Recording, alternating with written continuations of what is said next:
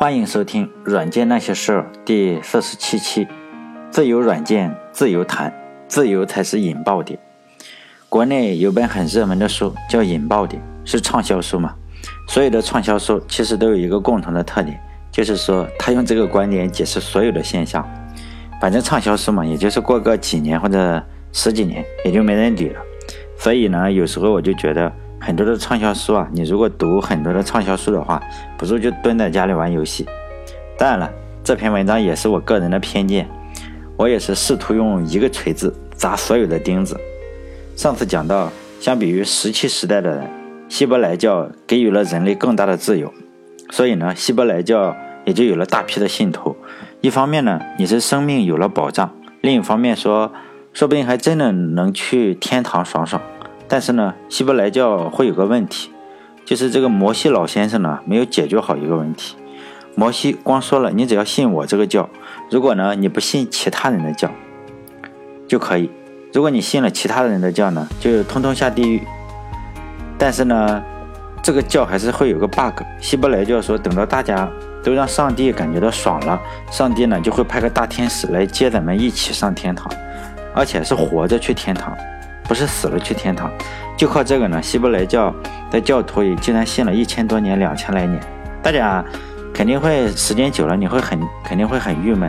不是说好了能够活着去天堂了？你怎么左等右等，大天使也就是不来呢？希伯来教的意思其实是，嗯，就对此有解释嘛，就是说主要还是你们的心不诚，肯定还是有其他的信徒信的不够彻底。就是你想糊弄上帝，心诚则灵，心不诚则不灵。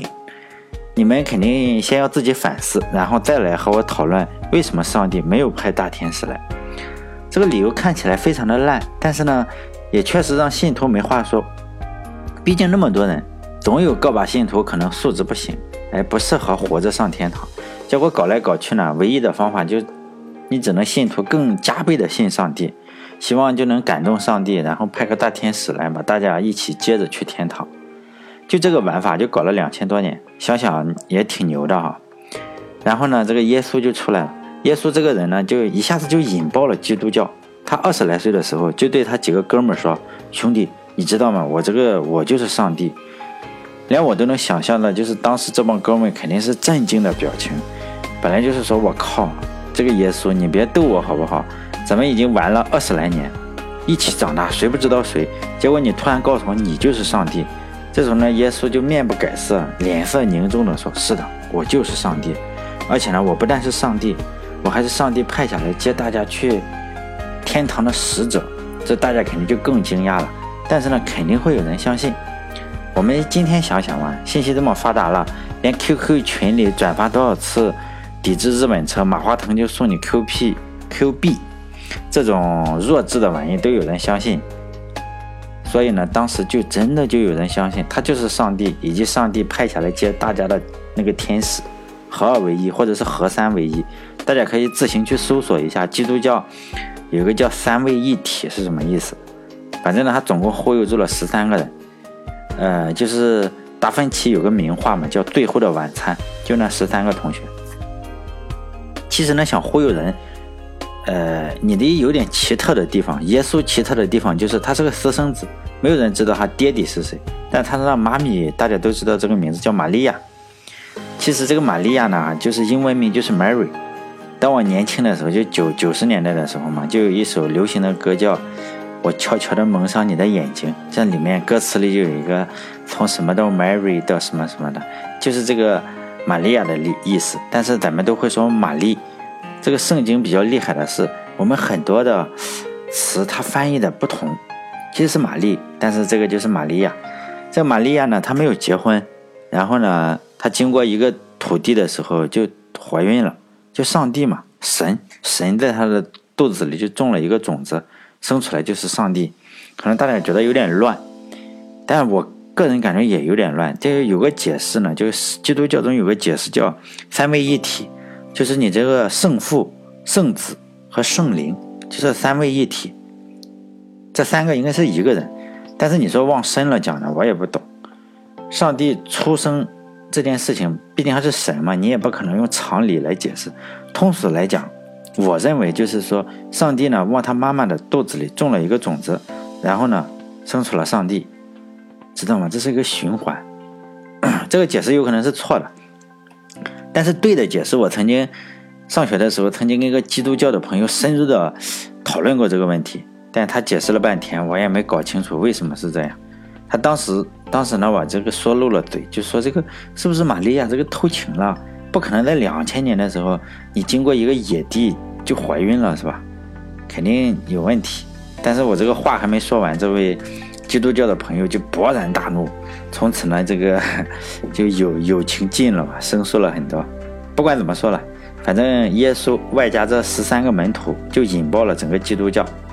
希伯来教呢，当时就说：“哎，大家咱们就等着上帝来来接咱们活着去天堂。只要大家好好的信，大天使一来，哎，咱们就全都去了。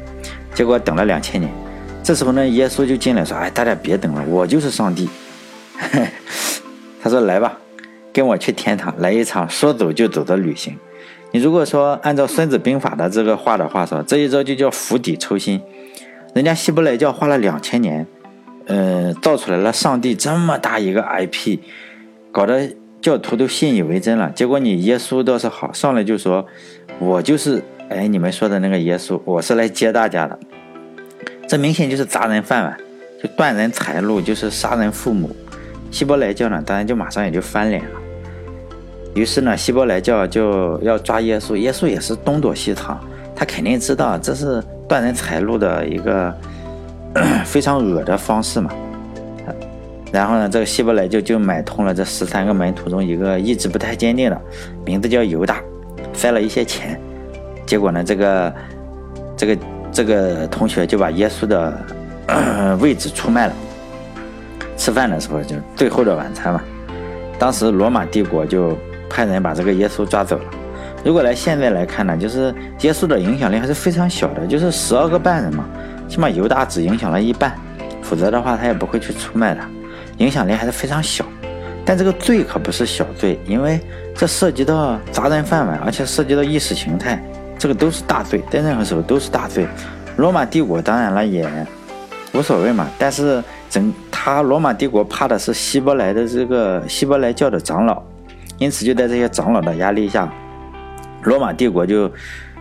就直接把他就是以可能是以什么煽动颠覆国家安全罪类似的吧，就把耶稣给钉死了。就我们知道，你耶稣不经常在十字架上那样挂着，就钉死了。其实是罗马帝国把他钉死了。再后来的事情咱们就不说了。有的说耶稣就复活了，坟墓空了；有的就说耶稣实际上逃跑了，还有的。更一个离奇的传闻，这个就是说，耶稣呢，人跑到印度去，然后又化身为释迦牟尼，然后又创立了一个佛教。还有人说，这个老子哈骑这个牛，然后又怎么样，又又整了佛教。反正佛教比较倒霉，经常说这个倒霉蛋天天是人家给创的。不管怎么说，这个不重要，我也就不谈了。再多谈，再多谈一点点的事，就是出卖耶稣的这个家伙叫犹大，是个犹太人。耶稣呢，其实死他是死在，呃，罗马帝国之手，但是呢，给予压力的是希伯来教的长老，所以呢，实际上是死在希伯来教长老之手。如果是罗马的话，懒得理你，就影响了十几个人，根本不管你。所以呢，后来基督教一直也就非常的仇恨这个希伯来教，希伯来教又是犹太人的精神支柱，所以呢。一直持续了两千年，这个希伯来人就到处流离失所，而且二战的时候，就是希特勒把大批的犹太人都杀了嘛，总共杀了六百多万。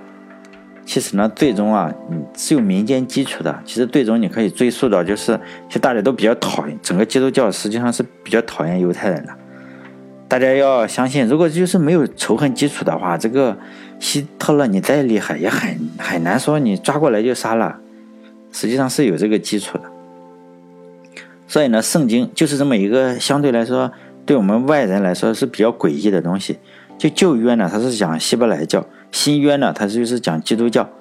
这个基督教和希伯来教之间呢，就打打杀杀了很多年，最后呢，去的是一个天堂。当然了，就是希伯来教至今也没有去天堂，因为他是说要活着能去天堂嘛，因为大天使还没有来。基督教呢，应该是去了很多了。你只要信仰他，然后去世之后就去了天堂。所以呢，现在还都是关着基督教，呃，那个天堂上都是基督教的人，还没有这个希伯来教，因为希伯来教是说我得活着嘛，不管以后怎么样，万一真的有大天使降临，希伯来教的，哎，就就就都去了，然后他们实际上是去了一个天堂，但是这么多年的仇恨，也不知道他们去了天堂之后还会不会继续干架？为什么说？把基督教就引爆了呢？我们来谈一下这个问题，就是说基督教实际上是比希伯来教要自由，对个人来说，这一点我们，呃，以后就是说，以后会再联系一下，就是用，我就说嘛，我就用自由这把锤子，哎，继续说，哎，自由软件和私有软件之间的关系，反正是，我就说了嘛，就这把锤子到处找钉子嘛，所以也不用认为我谈的多么准确，随便。随便谈谈，我其实最主要的是树立我自己的思想，自己忽悠自己。其实呢，就是人类人类的历史，如果你这样仔细看的话，中国鲁迅是说一部什么吃人的历史，吃人两个字嘛。但是我觉得从另一个方面的你来说，很大一部分是人追求自由的历史，尤其是西方。其实别说国家情怀这种东西能够阻止人人追求自由，实际上呢。你连上帝都挡不住这个人类热爱自由的心。你看看希伯来教的上帝根本就挡不住基督的基督教的上帝嘛，虽然可能是一个人。然后希伯来教呢，就当时就忽悠大家，就是这个意思嘛，就大家稍安勿躁，这个上帝马上就到，然后忽悠了两千年。然后耶稣呢就直接出来说：“哎呀，啥稍安勿躁，根本不用了，我就是上帝，已经来了。”希伯来教呢，就是所有人你得都要好好的，才能让上帝开心。然后呢，上帝开心了，就会派个大天使过来把我们接去。你如果有一个人是不好的，哎，这个不行，上帝还是不高兴，就是不行，你这个还得等，继续等，继续信。基督教说呢，你根本不用所有人都好，你自己好就行。就是呢，你这一辈子好好的来服侍我，就服侍耶稣这个人嘛，服侍这个。然后死了以后，你就可以去天堂。就别人多恶多端也好啊，跟你是没有关系的。你是一个个体嘛，你只要伺候我，你不用管其他人，我就能让你去天堂。其实这就是引爆点嘛，他就是把整个的群体给打散了。用现在时髦一点的话说，就是扁平化或者去中心化。用中国的古话来说，就是个人自扫门前雪，莫管他人瓦上霜嘛。就你不用管其他人，你想想，这个希伯来教已经两千多年了。很多人就是日思夜想的大天使根本没来，天堂都可能要一直空着，都快长草了。你还不如改行就信一下其他的基督教得了，起码呢基督教是不用担心你自己去不了天堂，你只要伺候好这个耶稣，死了以后就能去天堂，这肯定的百分百，一个百分百确定的结果。虽然说希伯来教说能活着去天堂，但是。毕竟两千年了嘛，你这个日子也会越来越难熬，哎，头头发都已经熬白了，你这个活着去的可能性也越来越小，所以呢，还不如死了再去。所以呢，就靠这个相对来说个人一些、自由一些，并且淳朴一些的思想，也就一下子引爆了基督教，因此大批的信徒也就接二连三的就信仰基督了。刚开始的时候，信仰的肯定是越底层的民众，因为你这个民众越底层呢，就越想上天堂，因为自己的生活很困苦啊，很苦，天天很累，吃不饱穿不好，当然希望上天堂。因为上天堂之后，但你如果说忽悠富人呢，哈，他就相对来说不容易呃相信天堂。不信，比如说大家有听众可以认识那种大官，比如说认识县长或者市长，你就问他你想不想上天堂？我想他应该九成就会告诉你，哎，不用上天堂，我现在就是天堂，因为他生活好嘛，他可以为所欲为，基本上当然生活很好。但你穷人的话就不一样，但我一个大官都不认识，我认识连科长都不认识，所以我也是瞎猜的。我还认真研究过各种宗教、各种神话里的天堂。说实在的，天堂如果真的存在这么一个地方，其实挺无聊。就有些人宗教就把天堂描绘成一个什么？像自助餐厅一样，你不要钱，按需分配。你想喝牛奶就有牛奶，想吃肉就有肉，而且不限量供应，就不停的吃，可能还不长胖。但有的宗教呢，就是哎，在这个基础之上，在自助餐厅的基础之上，又加了一些美女的服务员，而且还很多美女服务员，随意是吧？你只要玩的高兴，随意玩，就说呢，更好一些了，比那个自助餐厅更好，就是带美女的自助餐厅。还有一些神话呢，又在这个带美女的自助餐厅基础上，又加了一些更多的娱乐，比如说希腊神话里的那种天堂，你不但有美食，还有美女。而且呢，还可以打仗，在上面有，嗯，随便玩玩，打个仗什么的娱乐活动。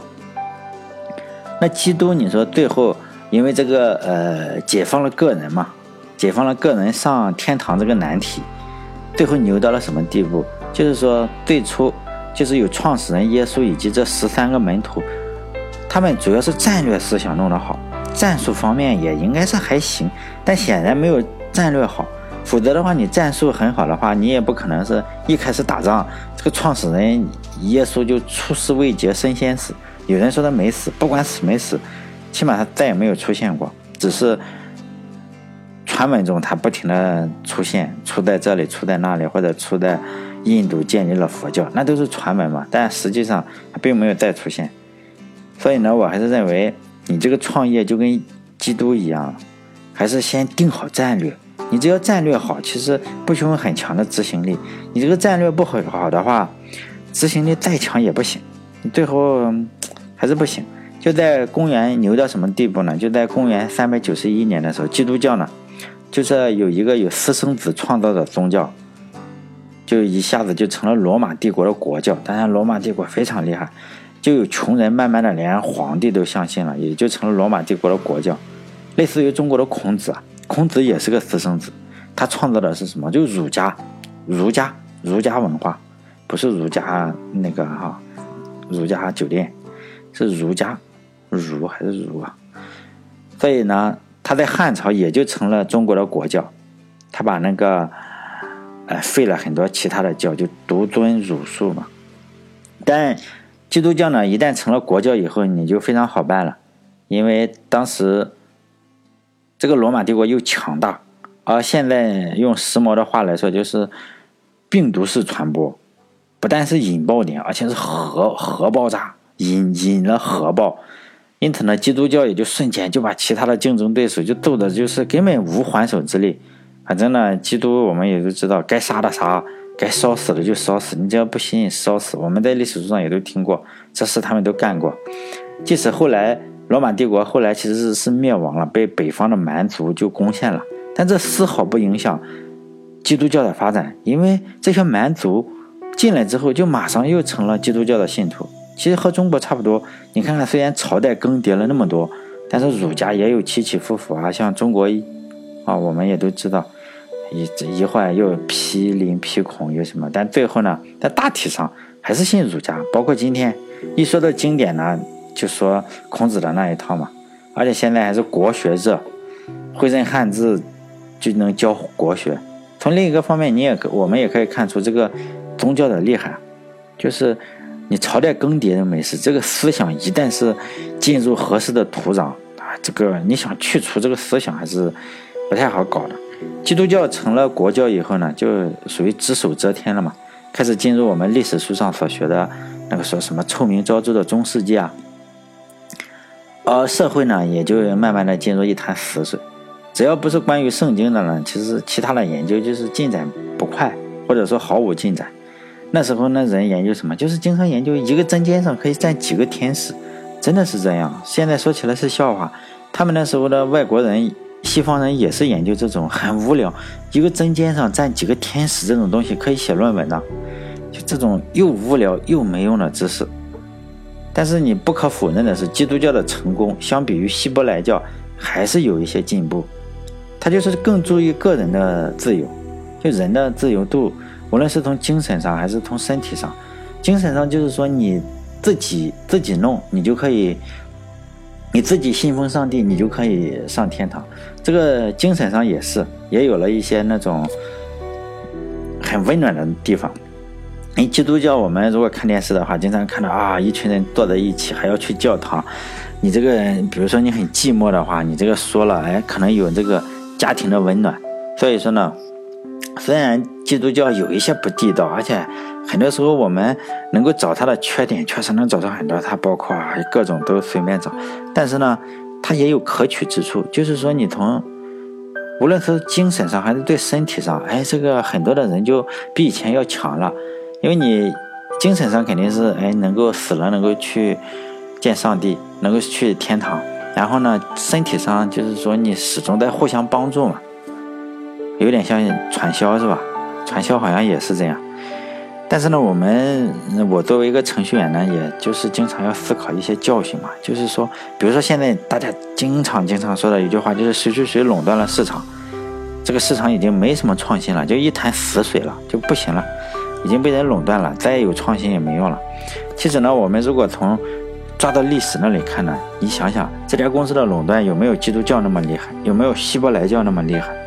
你想想，即使像希伯来教那么厉害，不也是让基督教给摧毁了吗？即使后来基督教那么厉害，进入了黑暗的中世纪，不最后也被摧毁了吗？就我们从中还是可以学到很多东西。我觉得摧毁这些密不透风的宗教啊，最重要、最重要的一点，就是无论是。后来者是有意识的还是无意识的？你一定要让这些用户或者让这些信徒感觉到更自由了。